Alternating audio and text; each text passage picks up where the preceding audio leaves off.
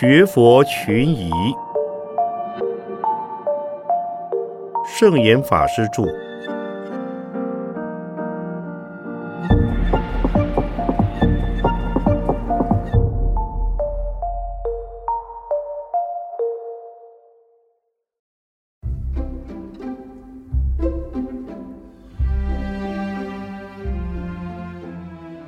未来的社会还有人出家吗？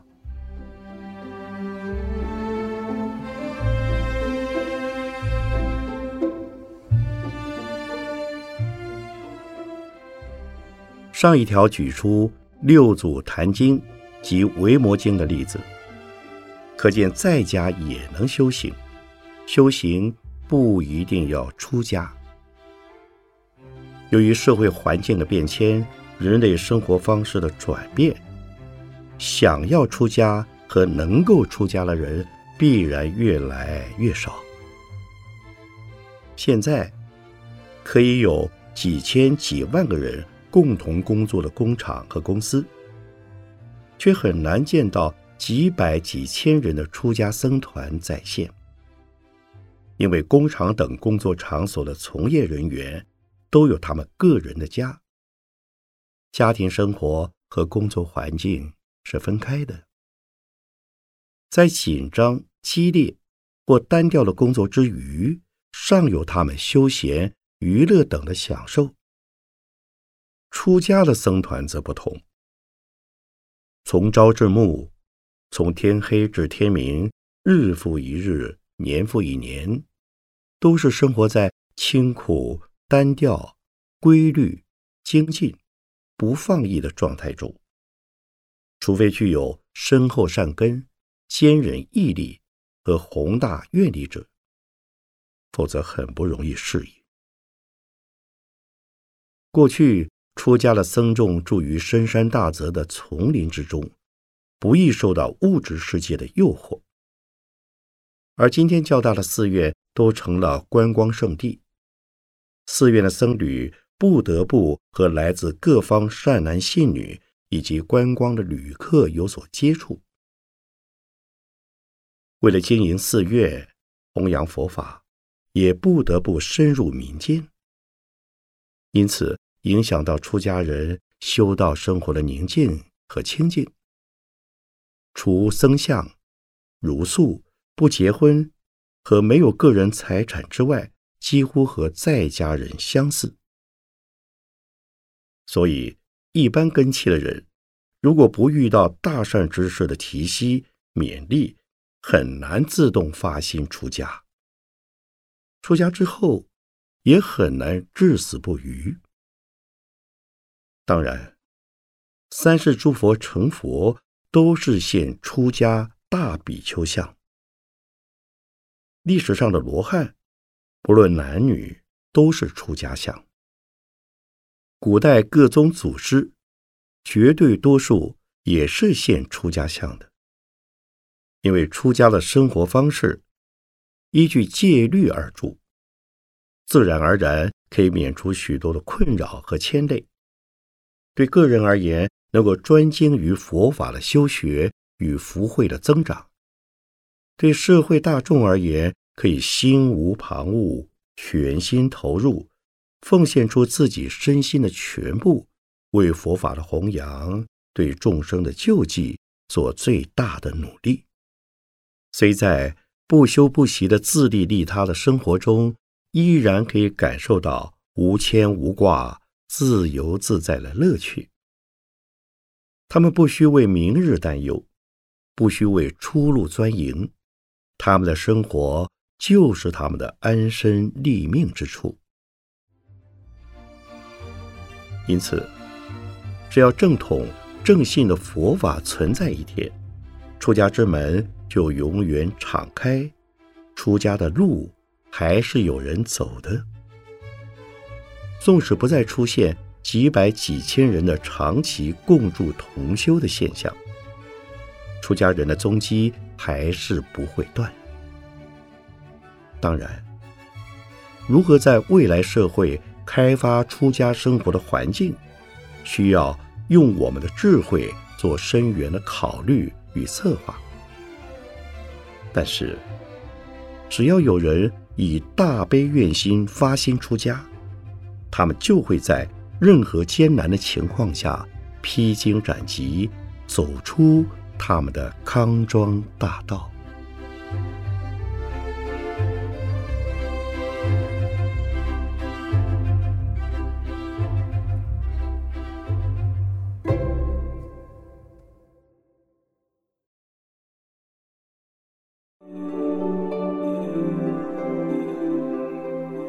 佛教对于女性地位的看法如何？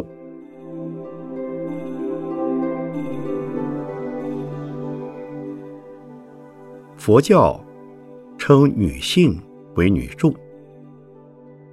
有关女众的地位，常被讨论的例子是八敬法。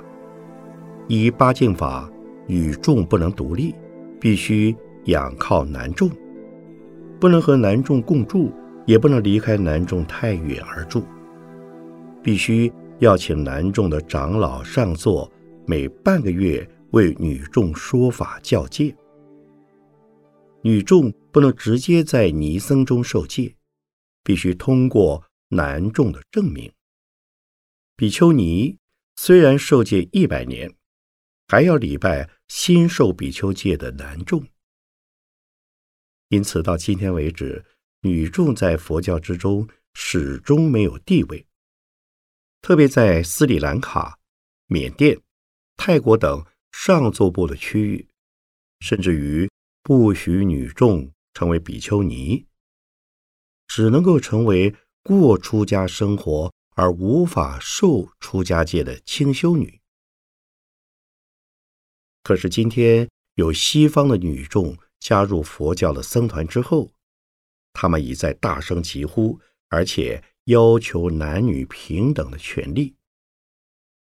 他们在东方觉得女性没有地位，回到西方的社会，出家的佛教女性生活的困难更多。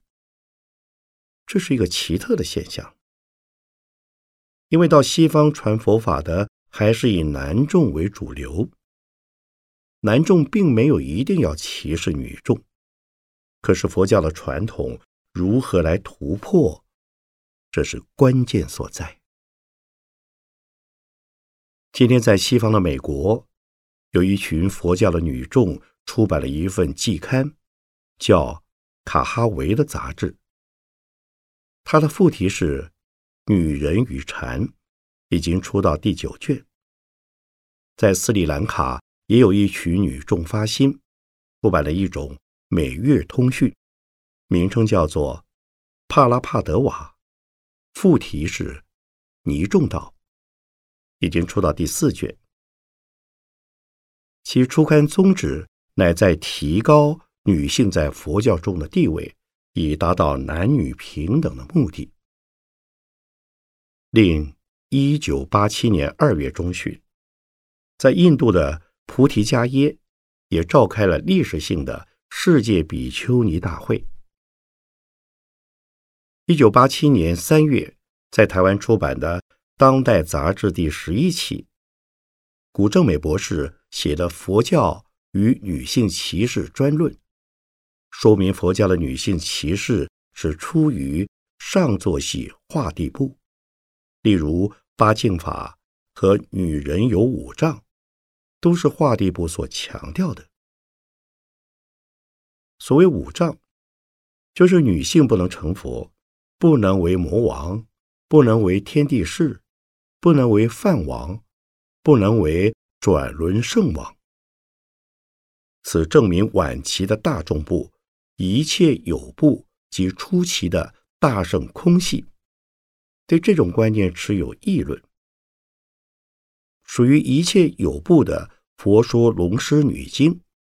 便反对女人的五种障碍说，指出《增一阿含》卷二十二及卷五十所叙述的女人如佛的姨母、大爱道、须摩提等，不但信心十足，而且还以做女人为光荣。空系大圣的《道行般若经》强烈反对转女身为男身。而后成佛的理论。嗣后，维摩经、顺权方便经、诸佛药集经、阿舍世王女阿树达菩萨经、大净法门经、宝女所问经、佛说须摩提菩萨经及佛说无垢贤女经等，都有伸张男女无差别论的作用。事实上，考察佛陀时代的男女观，应该从重视于基本的平等着眼。如罗汉的果位是不分男女的，修学佛法也是男女平等的。佛说一切众生都有成佛的可能，何况是女性？所谓佛，就是彻底的解脱者。圆满的智者和无上的济世者，男性可以做到，女性当然也不例外。不过，从女性的生理和心理的考察，我们不能否认，一般女性是比一般男性来的脆弱、优柔且依赖性重些。所以，为了保护女众修道生活的安全。鼓励女众成为佛门龙象，男众应该多尽一份心力协助女众，但这并不等于高压歧视。如对大比丘尼、佛的姨母婆舍波提及大爱道比丘大众，谁说不敬？在经律中提到，女性。是诱发比丘情欲和贪欲的根源。为了防止欲火中烧，故对比丘们说：“女身不净，以女身为对象而修不净观。”这是在修持过程中所采的方法及防范措施，未必表示对女性的歧视。女性之中也有女中丈夫。巾帼英雄，可是终究没有男性的伟人那么普遍。近代世界高唱男女平等、保障女权，但其效果并不如何的显著。今天全世界一百六七十个国家之中，女性而成为国家元首的，在数十年来曾有以色列的梅尔夫人、印度的。甘地夫人、英国柴切尔夫人、菲律宾艾奎诺夫人，还有斯里兰卡也出过一位女性的总统。成为宗教领袖而为世界知名的，出现过德雷莎修女，她得到过一九七九年的诺贝尔和平奖。在工商界，据一九八七年五月份的。富比士杂志的统计：一九八七年，美国已有股票上市的八百家公司的首席行政主管中，仅有三位是女性。而我们知道，世界男女人口的比例几乎是相等的。为什么知名的杰出女性人数较男性少了许多呢？问题是由于传统的女性。都因照管家庭而成为幕后英雄，但女性本身有着与生俱来的弱点，亦是事实。我们不要强调佛教男女两性的绝对平等或不平等，应该接受佛的教示。所谓法住法位，各有其立场的本位，各守其分。各尽其责，彼此尊重，互相协助。如果遇到男女四众、比丘、比丘尼、优婆塞、优婆夷共同集会的场合，当是会议的性质安排席位，有代表性以及有职位上之重要性的女性，应该和男性共同列席于平等的地位。如果是普通一般的仪式场合，男众和女众应该分区而坐。我另外还有几篇同类的文章，请参考《律治生活》所收比丘尼与八敬法关于女尼的称呼及佛教的男女观，学佛之今所收今后佛教的女众问题。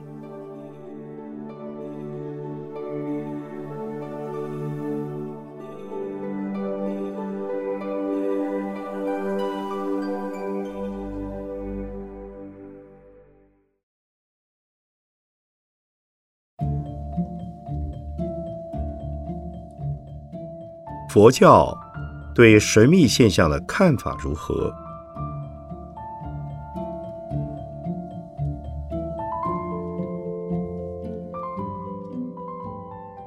神秘现象不一定是宗教才有，不信宗教的人也会发生，只不过他们把神秘现象当作幻觉来处理。至于一般人对于鬼神的现象，仍非常迷惑而不可知、不可捉摸，认为其无实际是有，认为其有难得采证。至于宗教徒，不论是什么层次，只要信之虔诚、行之得法，都会有或多或少的感应和通灵的经验发生。从佛教的立场而言。从来也不否定，可是并不重视。如果有人有了少许的神秘感应，就以为是得了神通，或以为是佛菩萨的显圣，那是不正确的。佛与菩萨有应而无相，无相而有力，那就是随机应化的感应作用。但是他们不会采取一定的模式和特定的人作为他们的使者和代表。神应无方，感而遂通，怎么可能有特定的人作为佛菩萨的代表呢？虽然有佛菩萨的力量通过不同的人及物而表现，此人此物亦不可自视为佛菩萨的自身。假如有人，不论僧俗，不论佛教徒或外道徒众，自称是佛菩萨的化身，他若不是想以大妄语来博取利养、恭敬、妄自尊大的名位，就是鬼神外魔附身，显异惑众。他们虽然也有若干百分比的灵验，但与信仰者的福祸无补。所以，正信的佛教徒不该表现这种身份，也不得信赖表现这种现象的人。从佛教的史传所见，只有释迦世尊是佛，尚没有第二人自称是佛的例子。如果自称是佛，不论是佛的什么身，都是大妄语，要不。便是鬼神附身的现象。表面看，他们是行道救人，事实上是祸乱人心，鼓励社会大众不从事实际的努力，只求性质的福佑。至于菩萨也是一样。历史上的菩萨在佛的时候只有弥勒，说他是在五十六亿。七千万年之后，在此世界第二位成佛。其他如观音、文殊、普贤、地藏等，并非历史人物，而是由佛介绍而知的大菩萨。另外，如马明、龙树、吴卓、世亲等印度的大圣论师，也是后人。依据他们的大圣言行，尊敬他们为菩萨。又如中国的天台智者大师，被后人称为东土小释迦，但他自称尚是信位的凡夫。有名延寿禅师，被称是阿弥陀佛化身，那也不是他个人的自述。九华山的地藏是新罗的王子出家，法名为地藏。后人认为他是地藏菩萨的化身，亦非他自称是地藏菩萨。所以，正信的三宝弟子应该看所有的众生都是未来的佛菩萨，也都是佛菩萨的化现，但他们是凡夫的身份。如果这些自称是佛菩萨化现的人，能说出你的过去，指示你的未来，甚至于知道你和你的关系人的历史背景，并预言你们未来的发展，也不应为其所惑。鬼神都有这种力量。如果你自己以持咒修定的努力，也会达到这种目的，但那也不是神通，而是咒力。鬼神的感应，或是差遣鬼神所得的结果，最多是定力的现象。因此，这种人谈未来未必正确，说过去也不会比你自己知道的更为清楚。对过去事，那就更渺茫了。准确性到什么程度，连他们自己也不知道。因为凡事不能违背因果，一定要发生的事，鬼神帮不了忙，预知于事无补，只有善恶情堕的因缘可以改变。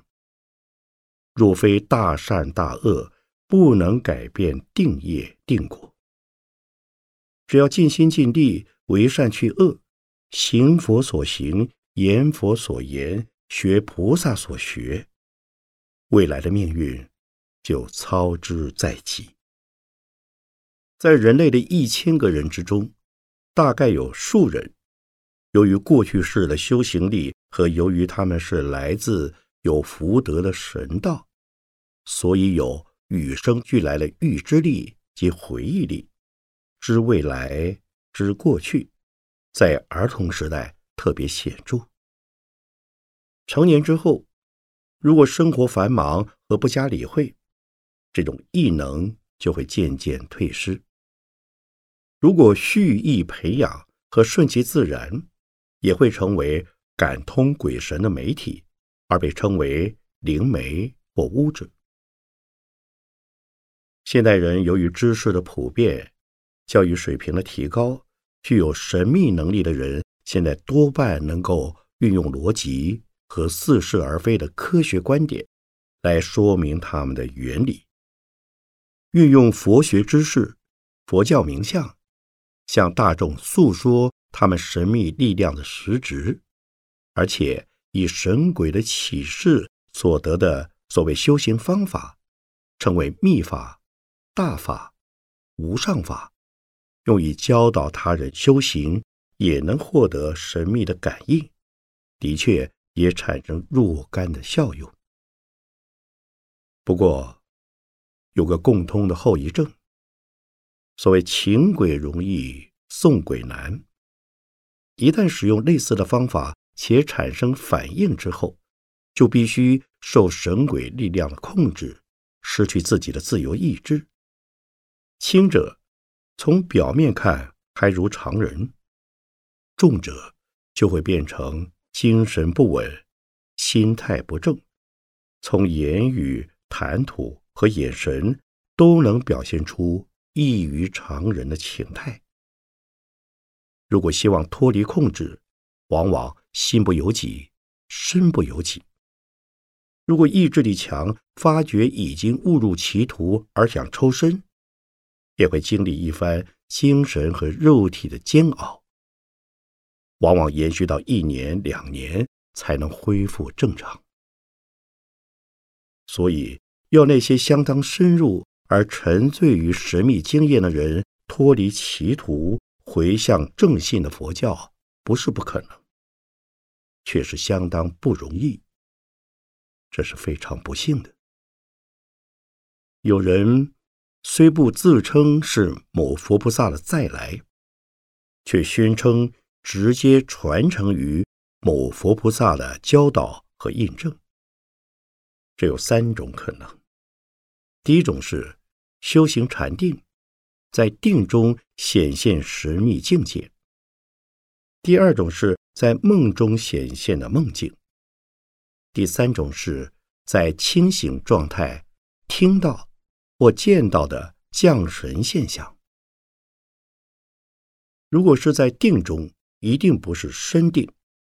身定非有心，非无心，非有境界，非无境界，不会有佛菩萨出现的情境。这种定境应属于类似做梦的状态。人在睡熟。而将醒未醒之际会做梦，将要入睡之前也会做梦，但两种梦的性质不一样，前者比较清醒清楚，后者比较混乱。同样的，定中所见境界，则是在散乱心未除、统一心未现，但已经失去现前境界的觉受之时。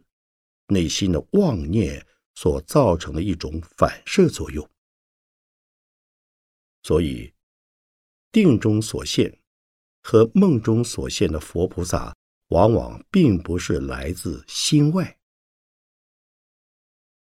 另一种类似灵媒所见的降临现象，是神鬼幻现为佛菩萨形象，或者自称是佛菩萨的声音。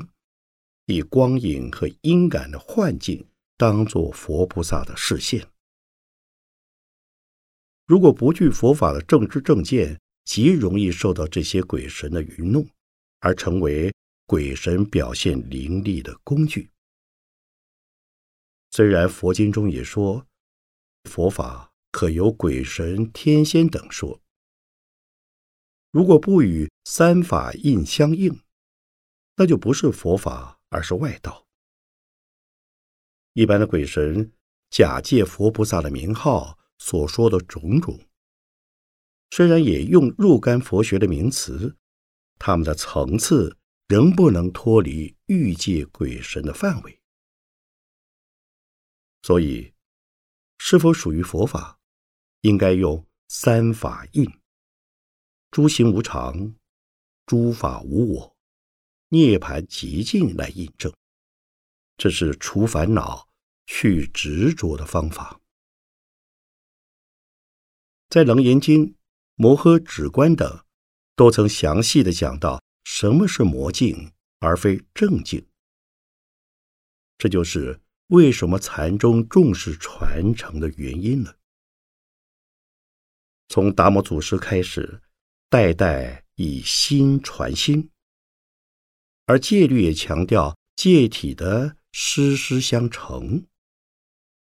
虽然后代有无师而自证，但至少应该与经教相应，与正统的佛法不相违背。